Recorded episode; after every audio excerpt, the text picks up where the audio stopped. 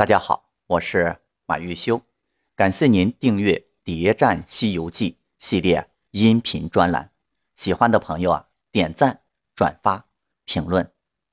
上一节我们讲到，镇元子让孙悟空去东洋大海，把人参果树倒了的这个事儿宣传开来。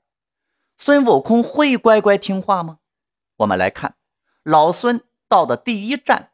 是福禄寿三星的蓬莱仙境，福禄寿三星和王母的关系不错，给王母上供人参果的就是这海外三仙。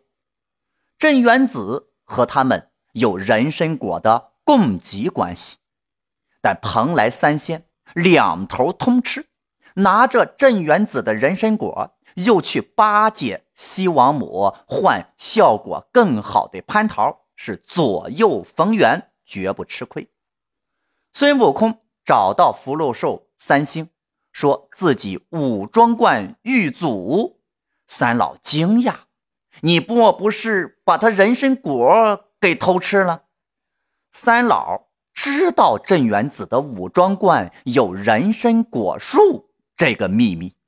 孙悟空把事情是原原本本给福禄寿星说了一遍，那说的是非常详细，没少一个细节。现在灵根变成了断根了，你们有没有医术的仙方啊？三星的水平那还不如镇元子呢，让他三个去医术，这不是扯的吗？但是三星。本着舍己救人、赶热闹不嫌事大的国际主义援助精神，要去武装观给孙悟空争取时间。三星去武装观可以说是一举多得，既能确认一下人参果树是不是真的到了，又能顺孙悟空一个人情，还能借机结交一下唐僧。通过三星，就等于告诉天庭。不好了，人参果树没了。孙悟空第二站来到了东华大帝君的方丈仙山。这位大仙听说常去灵山参佛，也就是说，东华大帝和如来的关系不错。孙悟空来找东华大帝，说明什么？哎，说明他也能从。镇元子那里啊，吃到人参果，如来就是通过东华大帝嘴里知道武装观有人参果的。东华大帝见了孙大圣，那一开始是十分礼貌，和如来关系这么好，自然他非常清楚孙悟空是何许人。孙悟空就把自己来求啊求方救树的这个目的给说了。东华大帝的态度那马上就变了，说：“你这猴子不管一二，是到处闯祸。你看，称呼从大圣到猴子，这家落差也够大的，说明他自己的利益那受损了嘛，对吧？东华大帝肯定那也医不好人参果树。孙悟空找东华大帝求助。”其实是要通过这条线来告诉如来，人参果啊没了。然后呢，孙悟空的第三站就来到了九老的瀛洲海岛。那么，为什么第三站要选择瀛洲海岛呢？这九老在天庭有仙籍在侧啊，到点发工资，悠闲自在。那也看不出来他和镇元子有人参果的供给关系，但是我们不妨想想，要想把这人参果树倒了的这个消息给快速的传播出去，最好的方法是什么呢？往往啊，传播各种消息的人都是闲人啊，比如说啊，楼下的大妈们是吧？那么这瀛洲九老。就刚好符合这些条件，人又多啊，又有时间啊，就说哈有有钱有闲是吧？就这些老头啊，孙悟空告诉他们，那不多久之后，人参果树被孙悟空在武装观给毁了的这个事儿就能传遍整个仙界。福禄寿三星、东华大帝那吃了人参果啊，都承认镇元子是地仙之祖。而瀛洲九老呢，关于这啊地仙之祖的事儿是只字不提。果然啊，是吃了人家的那就嘴短，拿了人家的啊手软。那人参果树，那真的就没人救得了吗？啊，当然不是了。孙悟空求方的这三战，都是镇元子给孙悟空安排好的。通过这三战，就能够把人参果树倒了的这个消息快速传遍整个西游世界。按照剧本儿老孙。走完了这三战之后，就该回去给镇元子复命了，因为戏演完了，该杀青了嘛。但是孙悟空背个黑锅，镇元子名利双收，还解了万寿山的困局，断了万寿山武装观的祸根，那也树立了心胸开阔的好名声。然后自己镇元子抱着多年的研发成果，呃，就开始可以过着快乐幸福的生活了。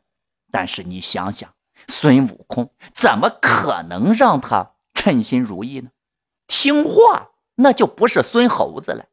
孙悟空一掉头，就去找了南海观世音。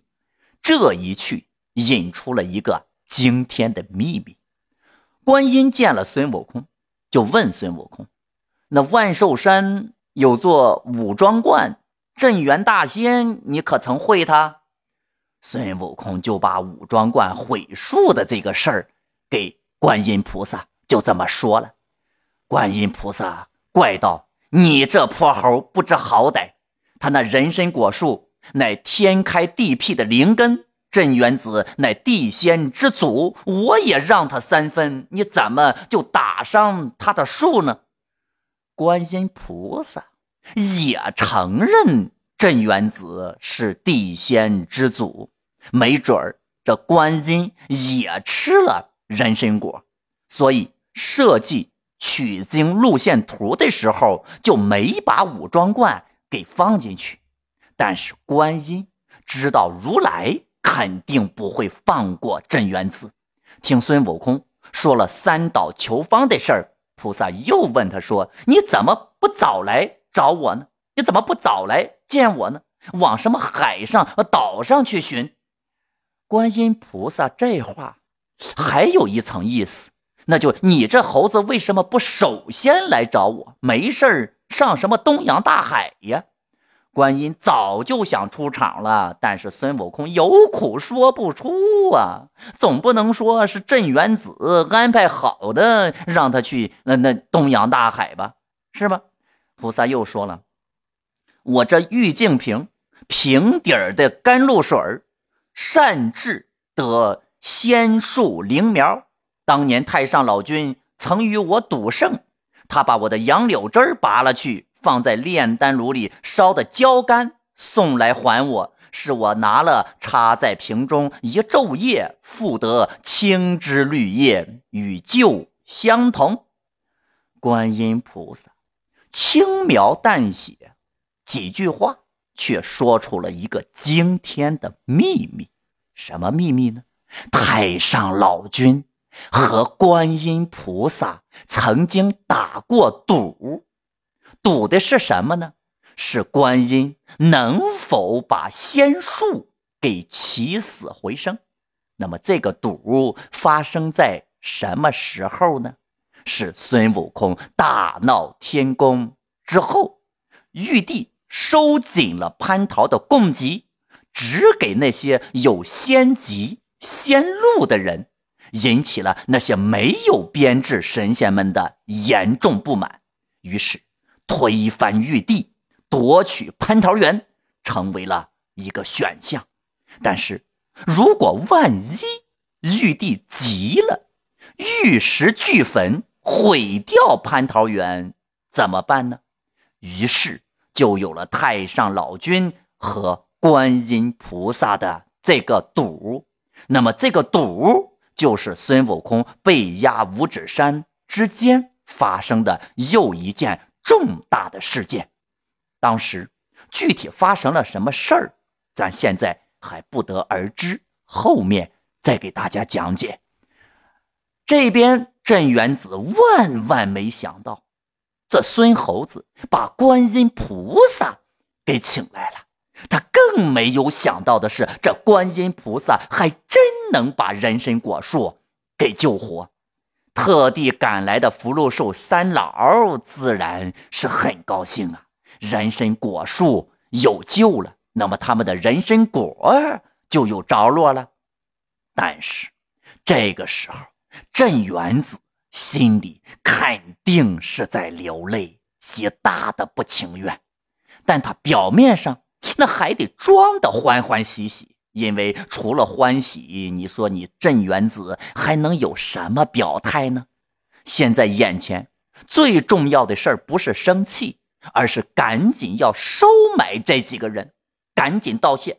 于是他急令取来金鸡子，把果子敲下十个，请菩萨与三老复回宝殿，一则谢劳。二则呢，做个人参果会，菩萨与三老各吃了一个人参果。唐僧此时才知道人参果呀是仙家宝贝，也吃了一个。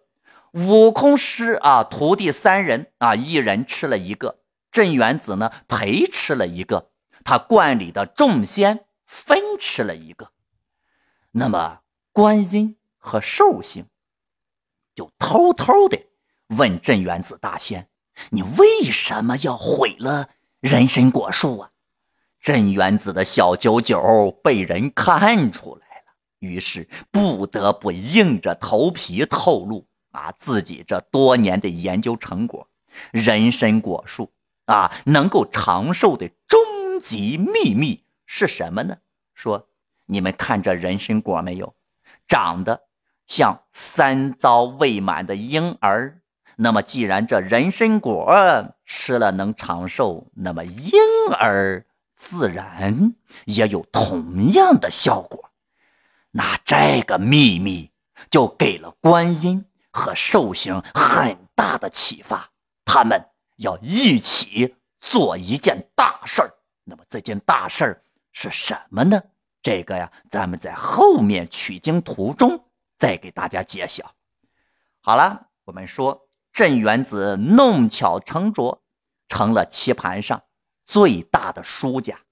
孙悟空完成了绝地反击。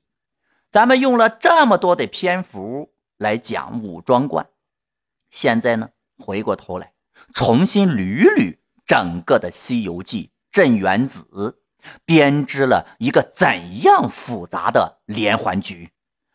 镇元子的人参果本来呢？是个秘密，但是为了让神仙们认可自己啊，所谓地仙之祖的身份，他用人参果首先来拉拢海外有神仙啊、有影响力的神仙，但是却有两个意外出现了。那么第一就是蓬莱三仙把人参果送给了王母，第二是东华大帝后来投靠了如来，如来。知道了人参果的事儿，于是武装观变成了取经路线途中的一站。那么武装观这一站，如来给了孙悟空一个什么任务呢？经过武装观，不能打砸抢烧，还要对镇元子保持尊敬。那么这是如来交代给孙悟空的。所以，孙悟空除了打翻人参果树以外，没破坏武装观任何的啊一草一木。因为开始孙悟空是不知道武装观有人参果树的，上头没告诉他这件事儿，所以孙悟空一开始啊也很迷茫啊。直到猪八戒告诉孙悟空人参果的事儿，他才明白过来怎么回事儿。但是。在唐僧师徒到达武装观之前，镇元子呢被元始天尊叫到弥罗宫去听讲混元道果去了。那么这个时间点就非常有意思了。他刚好让唐僧师徒和镇元子错过了见面的机会。而此时，三清啊把镇元子叫到天庭，目的也很明确。唐僧师徒经过武装观，那你打算怎么安排呀？那就问镇元子。那镇元子这就很尴尬，那难题那来了。那给人参果吧，得罪了三清；那不给吧，你得罪了如来。那怎么办呢？人参果那么少啊，两边肯定那不能平分，是吧？那么镇元子啊，这三清得罪不了，那如来那也得罪不了。无论是道家还是佛家，他都不想得罪。那么夹在啊中间的镇元子，最终决定毁掉人参果树。那么就设了个计，让孙悟空推倒了人参果树，一了百了。然后呢，还让孙悟空自己去广而告之。但是镇元子万万没想到，孙悟空会去请观音，居然这观音还真有办法把树又给医活了。这等于绕了一大圈，镇元子又回到了起点，人参果树活了，那这还得给这啊正常供货呀。自己的另外一个秘密呀也泄露出去了，那是赔了夫人又折兵啊。用人参果买来的名声，那也就是个虚名啊。自己一步步沦为了。一个果树的看守人，沦落到了要和四十八个徒弟共同分吃两个人参果的地步，想想都心酸呀。但这对于观音而言，意义就非凡了。在南天门，他和太上老君打赌，赌的只是自己的玉净瓶中的杨柳汁儿。现在呢？救活了人参果树，那么说明他们能够复活蟠桃树的把握也就更大了。那么要探求《西游记》隐藏的真相，就一定跳不过孙悟空在被压五指山的这五百年期间到底发生了什么事儿。咱们呀，后面会在书中慢慢的在细节当中去探索。啊，并且争取给大家描述出一个完整的西游世界。那么很显然，脱离《西游记》原文是无法完整理解整条时间线的。所以，我们必须把一整本完整的巨著切割成什么？哎，一个个小的单独的故事情节和片段啊。所以，那么这么说，从武装观开始。才真正进入了《西游记》最精彩、更复杂啊的这个所有后面的故事情节安排当中，消失的历史开始慢慢浮出水面。关注我，播放下一集，继续精彩为您揭秘西游。